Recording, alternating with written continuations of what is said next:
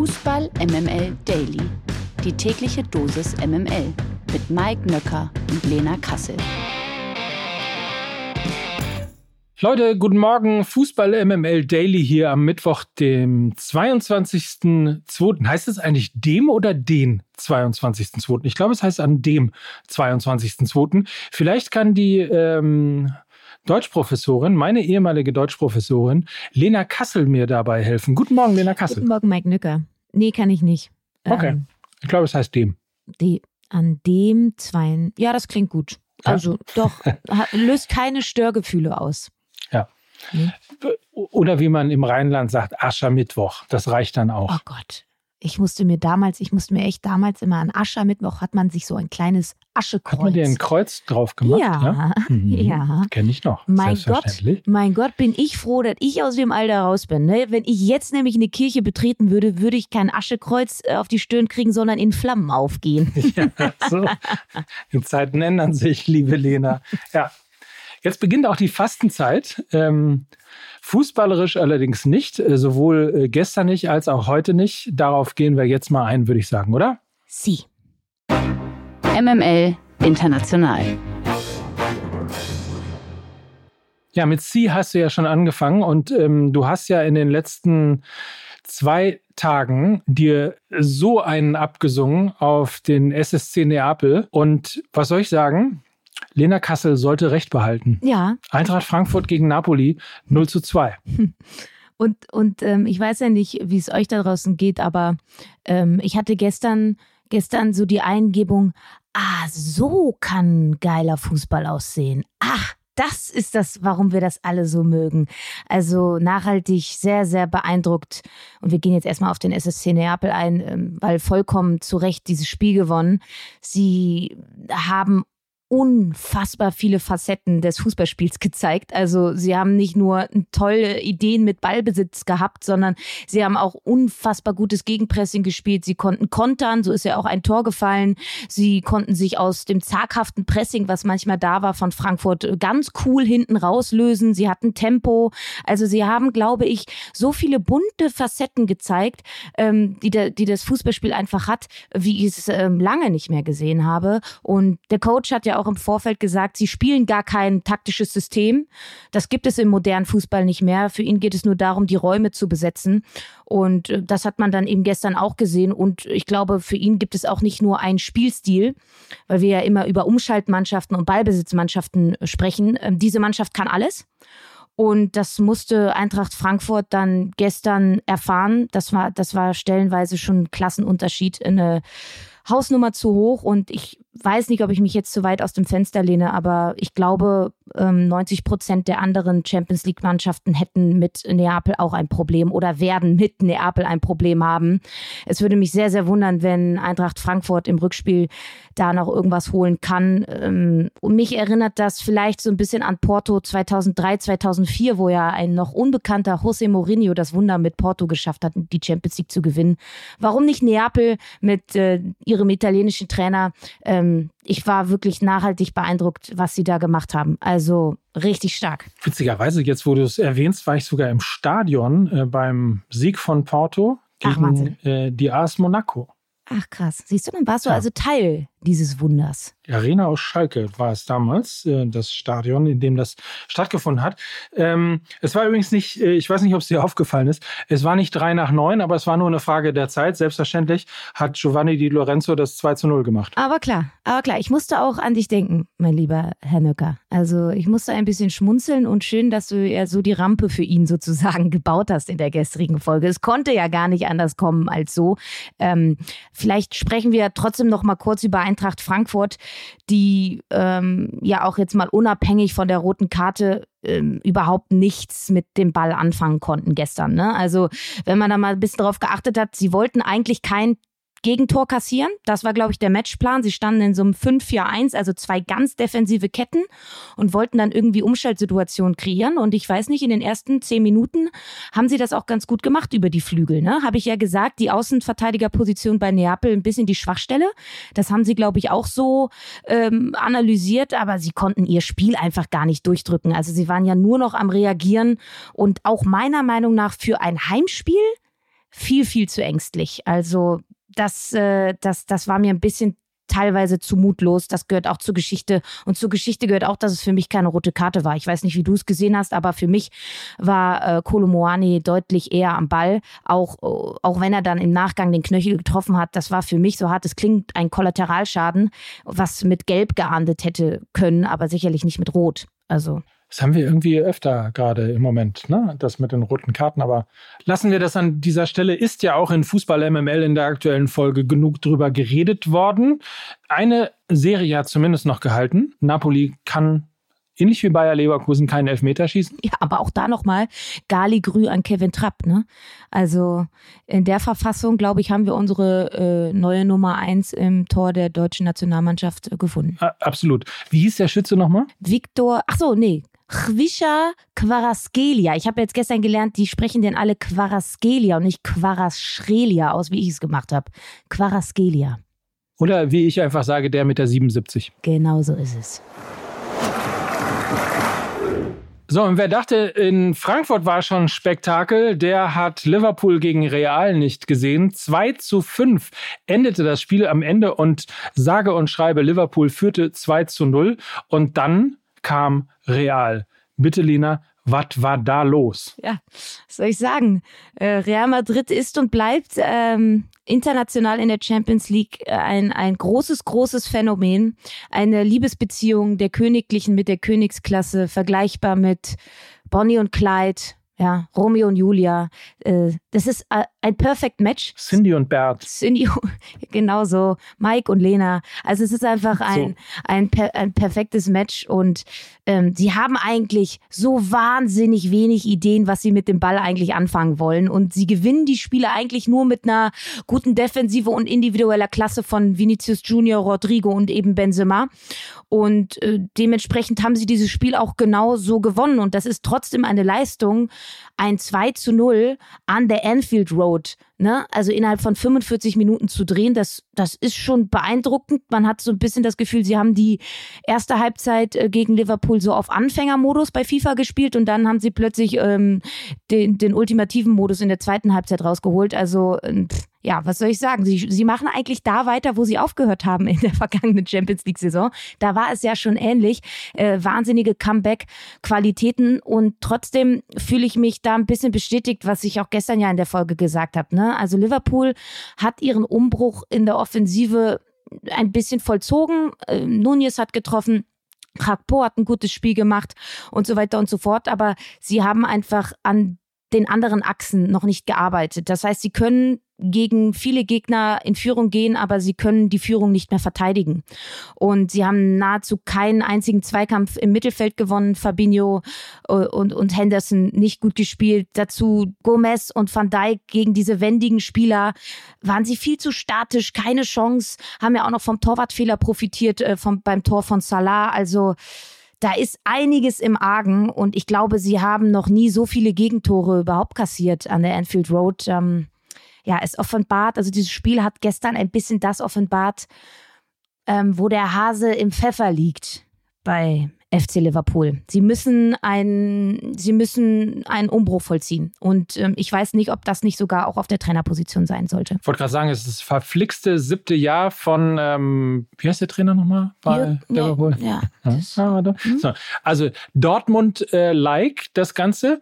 Und nochmal, um es zu sagen, Robertson, Van Dijk, Gomez und Trent Alexander-Arnold, das klingt ja erstmal, äh, was die Viererreihe angeht, ähm, wirklich, also bis zu Weltklasse die Fehler, die diese Abwehr gemacht hat, nicht nur im Mittelfeld sind viele Fehler passiert, ohne Frage, aber teilweise ist ja auch bei Standards wirklich hanebüchend ja. verteidigt worden, ähm, wo man sich echt fragt, warte mal, dieser Van Dijk, war das der, der erste Innenverteidiger, der dreistellige Millionenbeträge gekostet hat? Ja. Was ist los da? Ja, da sind halt ungefähr 893 Spiele passiert, unter anderem auch noch ein Kreuzbandriss bei ihm. Also die Mannschaft ist einfach satt und sie brauchen neue Impulse, sie brauchen mehr Konkurrenzkampf und sie brauchen eventuell auch einen neuen Impuls von der Trainerbank. Also so so so schade das ist und so romantisch die Geschichte mit Klopp und Liverpool ist, das was gerade da passiert, das ist schon sehr sehr bedenklich. Das Interessante ist, wir haben genau gestern äh, darüber diskutiert, ob das jetzt eigentlich der Punkt ist,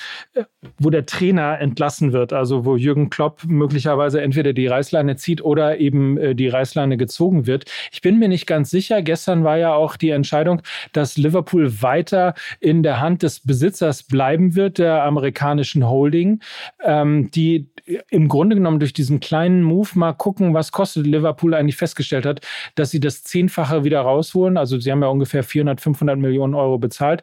Ähm, jetzt ist Liverpool ungefähr bei 5,9 Milliarden wert. Also da ist man jetzt, glaube ich, in Amerika sehr, sehr entspannt.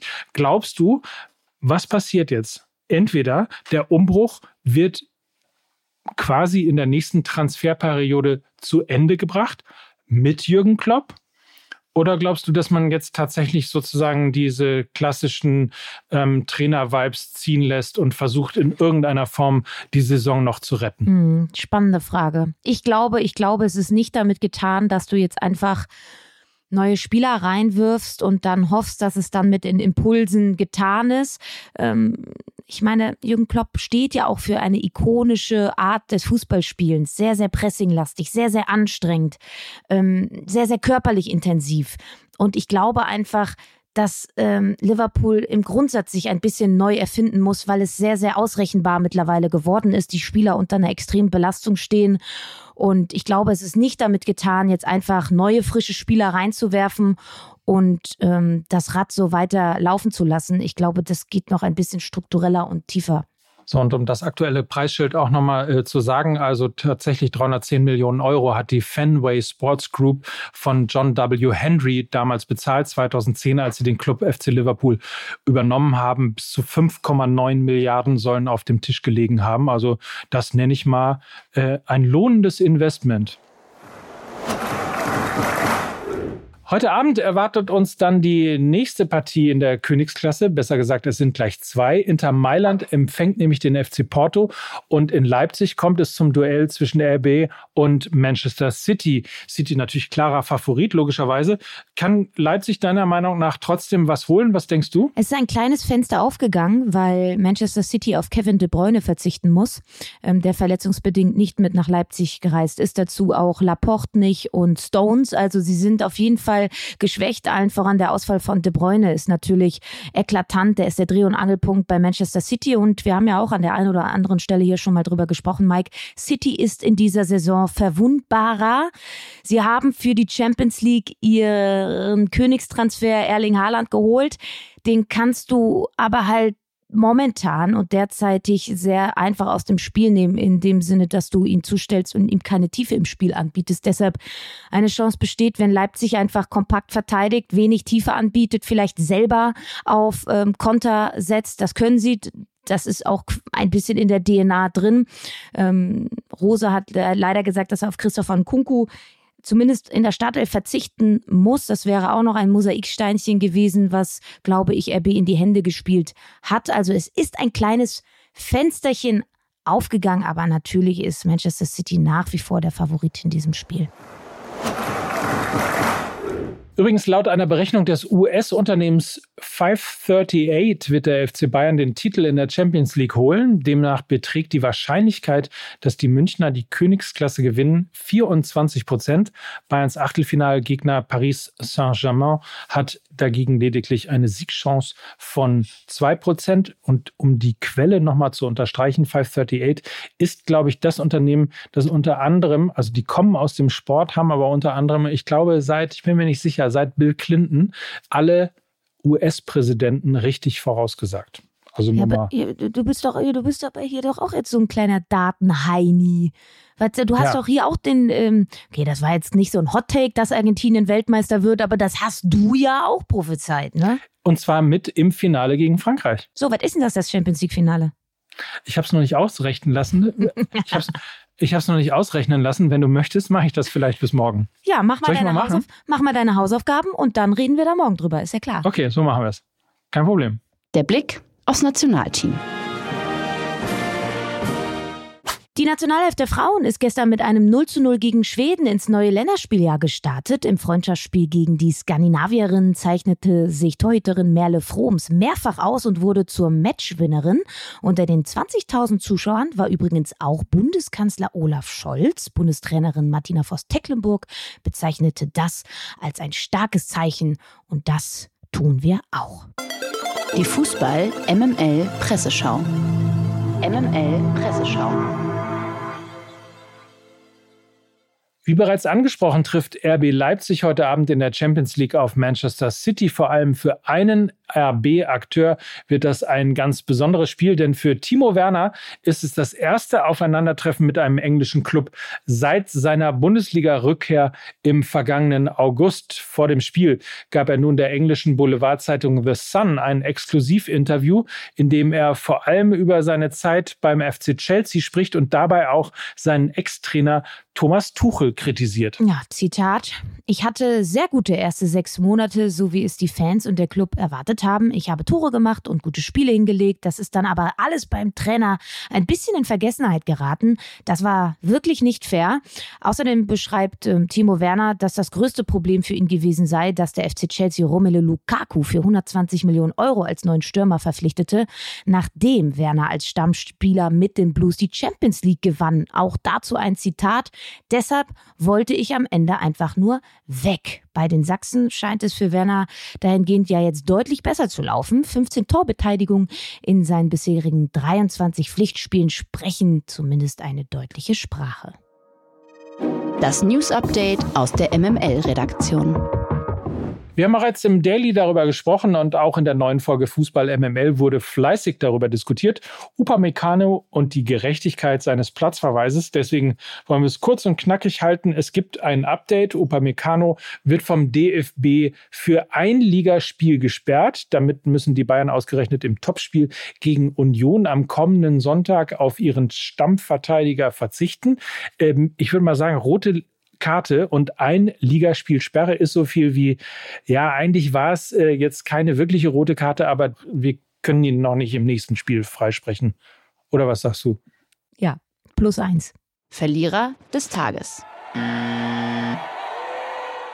Das ist heute Dani Alves. Der Brasilianer wurde in Spanien wegen sexueller Nötigung angeklagt. Dem 39-Jährigen wird vorgeworfen, dass er Ende Dezember in einem Nachtclub Barcelonas einer Frau in den Intimbereich gefasst haben soll. Alves war gegen den Haftbefehl in Berufung gegangen und diese wurde nun abgelehnt. Die katalanische Behörde teilte mit, dass das Gericht eine vorläufige Inhaftierung von Alves bestätigt hat. Das Gericht verargumentierte diese Entscheidung mit den finanziellen Mitteln von Alves, mit denen er Spanien Spanien problemlos verlassen könnte. Eine Auslieferung aus Alves Heimatland Brasilien wäre demnach beispielsweise nicht möglich. Ja, krasse Geschichte. Wir bleiben da natürlich dran und schauen mal, ähm, wie das weitergeht. Wie immer gilt die Unschuldsvermutung, bis jemand verurteilt wurde, aber nichtsdestotrotz äh, böse Geschichte und ja auch nicht die erste, die mit Fußballspielern und äh, dem Umgang mit Frauen tatsächlich passiert ist. Sexualisierte Gewalt bei Profifußballern an Frauen. Eine never-ending Story, aber wir wollen so nicht enden. Wir wollen natürlich freudvoll enden. Und da können wir euch natürlich nochmal wärmstens ans Herz legen, die neue Folge Fußball MML zu hören. Gemischtes Pack. Äh, ist wirklich sehr unterhaltsam. Und dann hören wir uns morgen an gleicher Stelle hier wieder. Wir werden selbstverständlich auch die weiteren Champions League-Partien analysieren. Und ja, wohlig miteinander sein, so wie immer. Auf jeden Fall. Ich lasse mal kurz ausrechnen, wer die Champions League gewinnt. Ich hoffe, ich schaffe das ja. bis morgen. äh, und ansonsten ähm, freue ich mich auf morgen. Und in diesem Sinne verbleiben wir mit besten Grüßen und dem Wunsch, äh, dass ihr alle einen schönen Tag haben möchtet von Mike Nöcker und Lena Kassel für Fußball MML. Tschüss. Tschüss.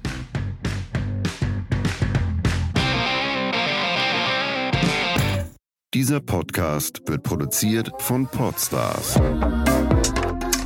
bei OMR.